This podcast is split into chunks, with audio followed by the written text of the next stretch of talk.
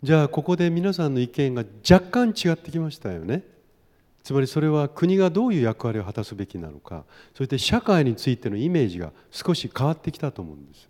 今ずっと話しててね。つまり日本国内に住んでて、えー、いわゆる日本人としてある列島にこう住んでる人たちが可能な限りある種やっぱり平等格差がないようにしたいという人といやそれをやっているならば全てが地盤沈下していくかもしれないからできる限り元気が良くて成長ができるところがどんどんどんどんやっぱり先に行くべきで、えー、いわゆる悪平等的なものは良くないと。これは私自身の意見もありますけど皆さんがこういうふうに考えるとどうですかね？一つの国の中でも皆さんの中に考え方の違いが出てきましたよね。私たちの社会が将来どうあるべきかということについて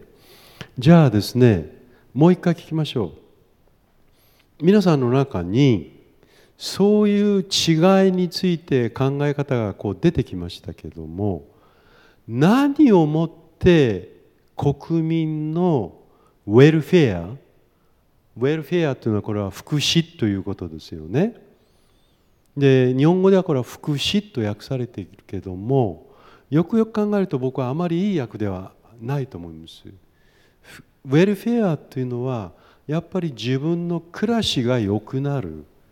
そしてそれなりに満足がいくということだと思うんですけどもこの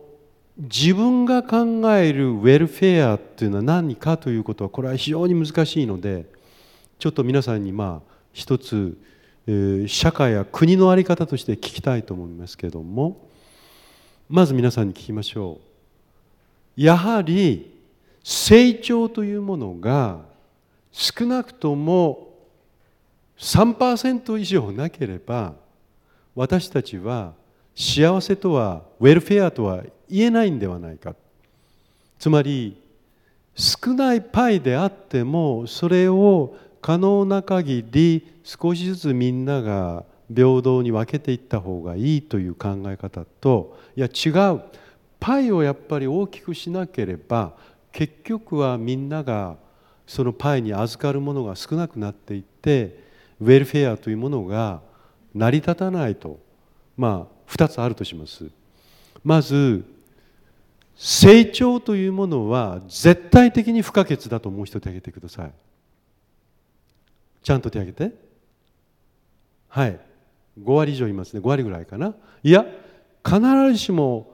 ウェルフェアを考えるときに絶対的に不可欠ではないと思う人手挙げてください。ああこれも5割ぐらいいる。じゃあその黒い T シャツはい。っと、社会人の、え神崎紬と申します、はい、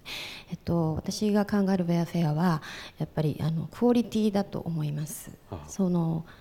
うんなんて幸福度っていうんですか、うん、なので、えっと、お金がいくら潤沢にあっても、うん、その不幸な人はいますよね、うん、あの、はい、ことわざにもありますように、はい、なのであのやはりいかにその満ち足りた感覚を得ることができるかということで、まあ、あと個人的なその幸せも大事ですけれどもそれだけではあのなんていうんだ成し得ないものはきっとあると思うんですね。わかりました。えー、はい。わ、かりました。であとすみませんあと先ほどの再配分のことえっ、ー、と富の再配分の、ね、後でもう一回聞きましょうか。はい、はい。もう一人いいかな？あなた。はい。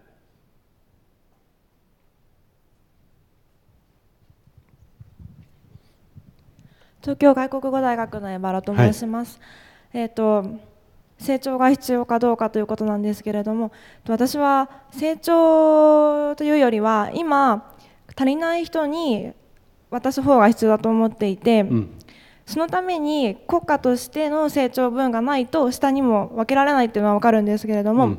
うん、んとその今下にいる人たちは国が作っ国とか経済が作ったシステムの中でどうしても、うんまあ、自分の力ではどうもできないところにいるので、うん、そのシステムを変えられるのは国だけだと思います、まあ、だから成長よりもそのシステムを直す方が必要だと思っています。わかりました。ちょっとこの意見が50-50ぐらいで分かれましたね。かなりこれは鋭い対立になるかもしれません。で皆さんに、まあ、最初からふるさとの話から始まって今こういう形で国の役割国と中央との関係についてあるいは皆さんがその中でどういう形でアットホームなものを見いだせるかということをま聞きたかったんですけども、うん、最後にですねこの皆さんがここで50-50になるぐらいに、まあ、ある意味においては自己責任による少なくとも名目成長を遂げなければいけない。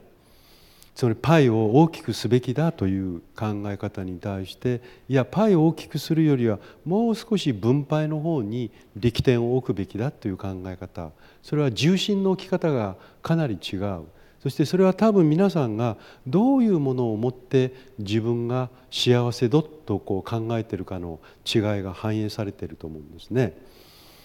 でもう一回最初に戻りましょ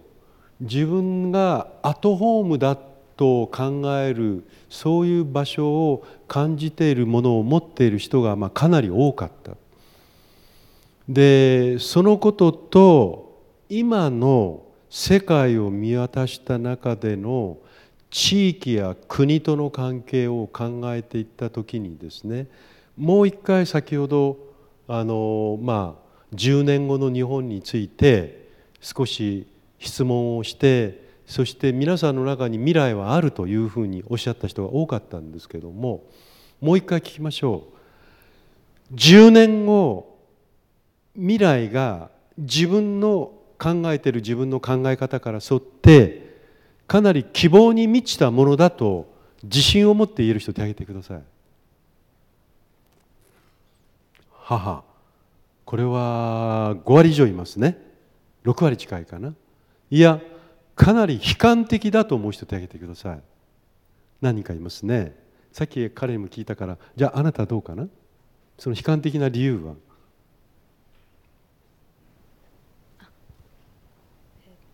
早稲田大学の松尾成美と申します。えっとすごいちょっと経済的な面を考えて、うん、と将来にあまり希望はないんじゃないかなと思ったんですけど、はい、うんとそんなそんなすごい知識あるわけじゃないんで、はい、わかりました。ちょっと恐れ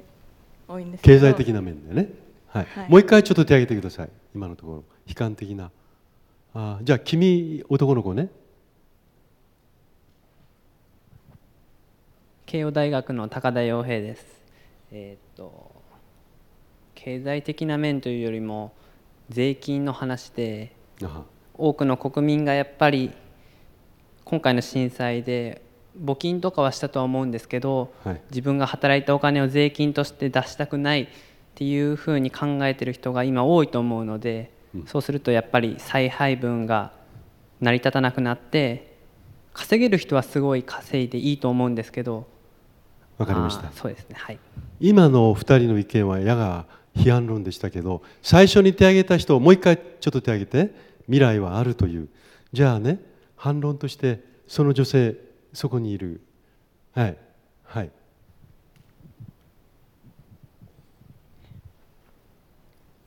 青山学院大学の神谷です、はい、えっと、今回震災があったことでまたもう一回リセットされるんじゃないかなっていうふうに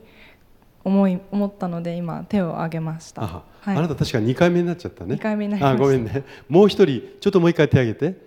未来があるという。じゃあ、えっと、君がどうかな？前の。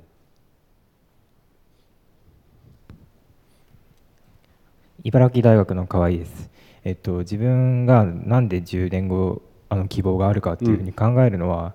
うん、あの10年後まだどういうふうになるかわからないっていうのがあの自分の中の考えで、うん、あの現状で経済がどういうふうになるか今のところ不安な点が多いと思うんですけど、うん、10年後変えなくちゃいけないっていうのあの変え日本を変えるっていう立場にいるのは、あの10年後30代になる自分たちであってその自分たちが希望を持ってないとどうしようもできないなっていうふうに思ってるんで希望を持っています、ね。はいはい、じゃ最後にもう一つ聞きましょう。皆さんが10年後の世界も含めて未来にすごく不安を持っている人手挙げてください。不安があるという人。はい。1割以上いるね。2割ぐらいいるかないや不安はない。むしろ楽観的に思っているという思う人を手挙げてください。あこれも結構多い。6割はいかないか、まあ、4割以上はいるでしょうね。分かりました。じゃああの皆さんにもう少し時間があればこのグローバル化の中で国家や地域地域と国家との関係そして今後国家はどうなっていくのかそして国家を超えた何かが出てくるのか出てこないのか、まあ、そういうことをもう少し具体的に話をしたかったんですけどそろそろ1時間が来ましたのであの皆さんの方からこういうことを聞きたいあるいはもう少しその点についてこういう反論がある。でそういうものがあれば先ほど向こうの方からは、まあ、所得再配分について少し話をしたいということもありましたけどもし時間があれば一番最後に聞きますから皆さんの方でいろいろ話をしたいことがあれば質問も含めてちょっと挙手をしてください。ぜひあの皆さんから菅さんへ質問タイムということでこれを聞いてみたいという意見がありましたらはい挙手の方ではよろしくお願いします。お名前と大学名もお願いします。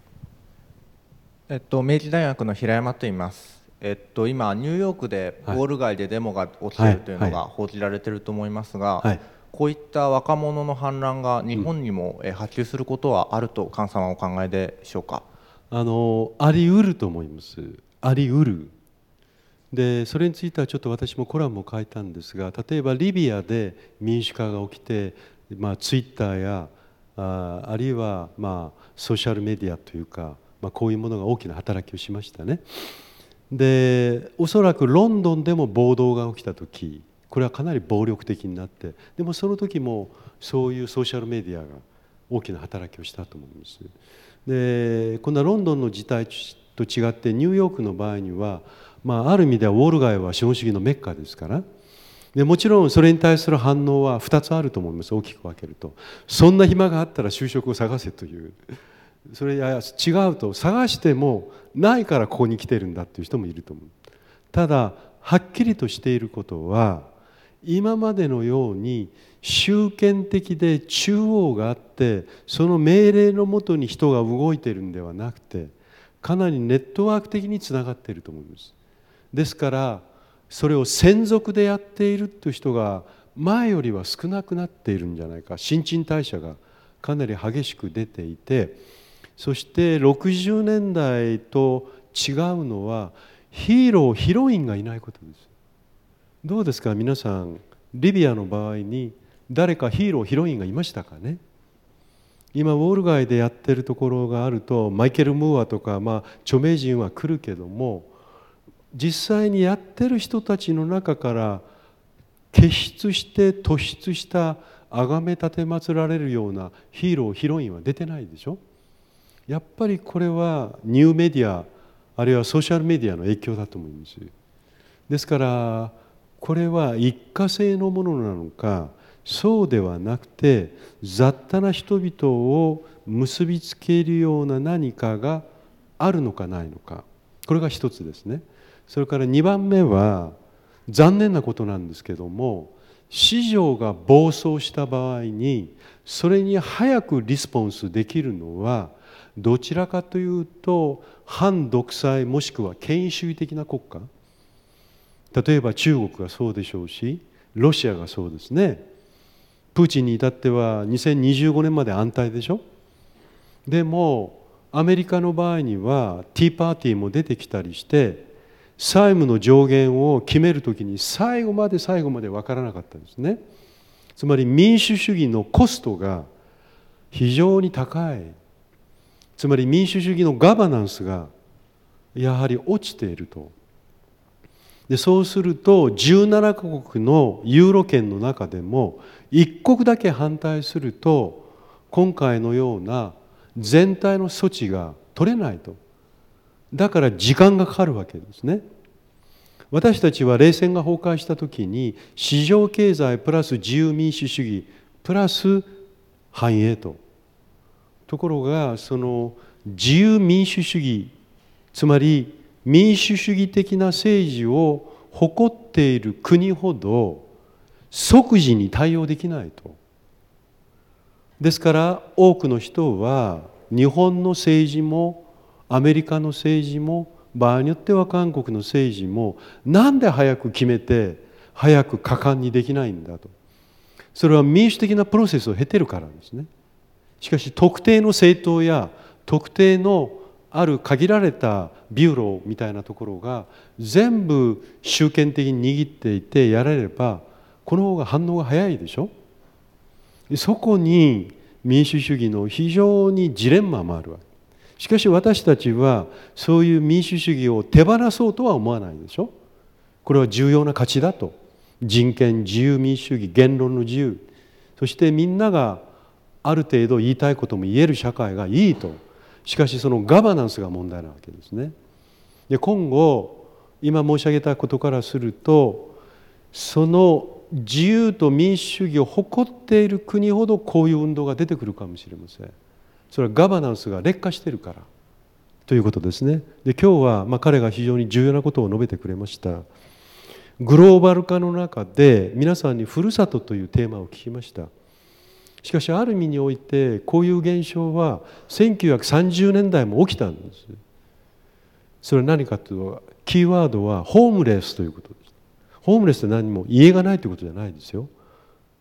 いわば自分のハイマートふるさとがない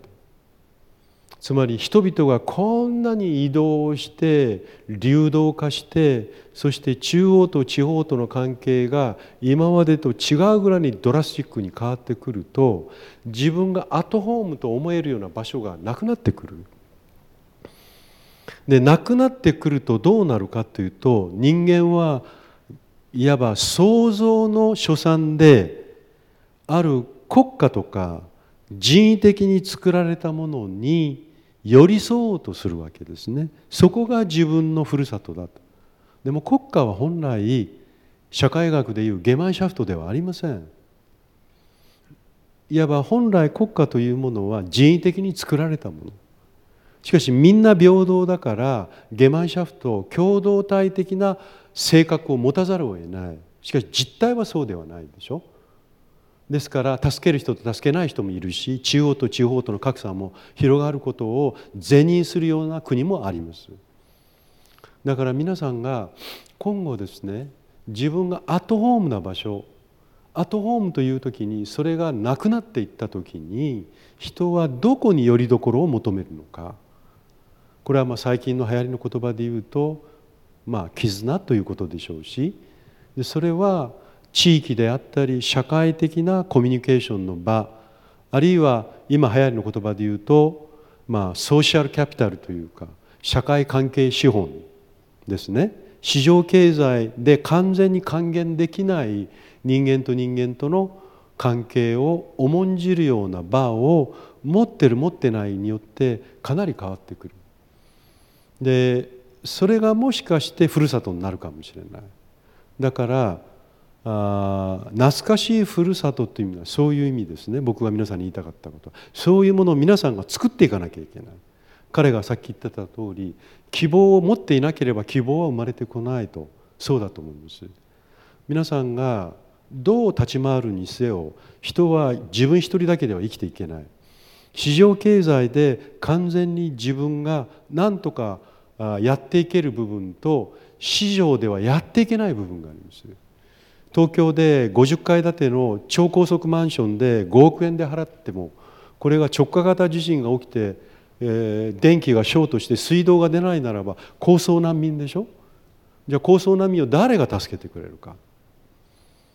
これはお金を払っても来てくれるものがないとすると。それとやっぱりそこにいる人たちの助け合いの関係がなければやっていけませんね。でそういうものがもしかしてふるさとになるかもしれない。ですから3月11日はそういうものの重要性を我々に改めて示してくれたということですね、まあ、そういうことを皆さんにまあ言いたかったんですね。まあもう一回また時間があればこういう形でもう少し議論を深めましょう。どうもありがとう。ありがとうございました。未来授業1時間目講師は菅三淳さんでした。どうもありがとうございました。ありがとうございました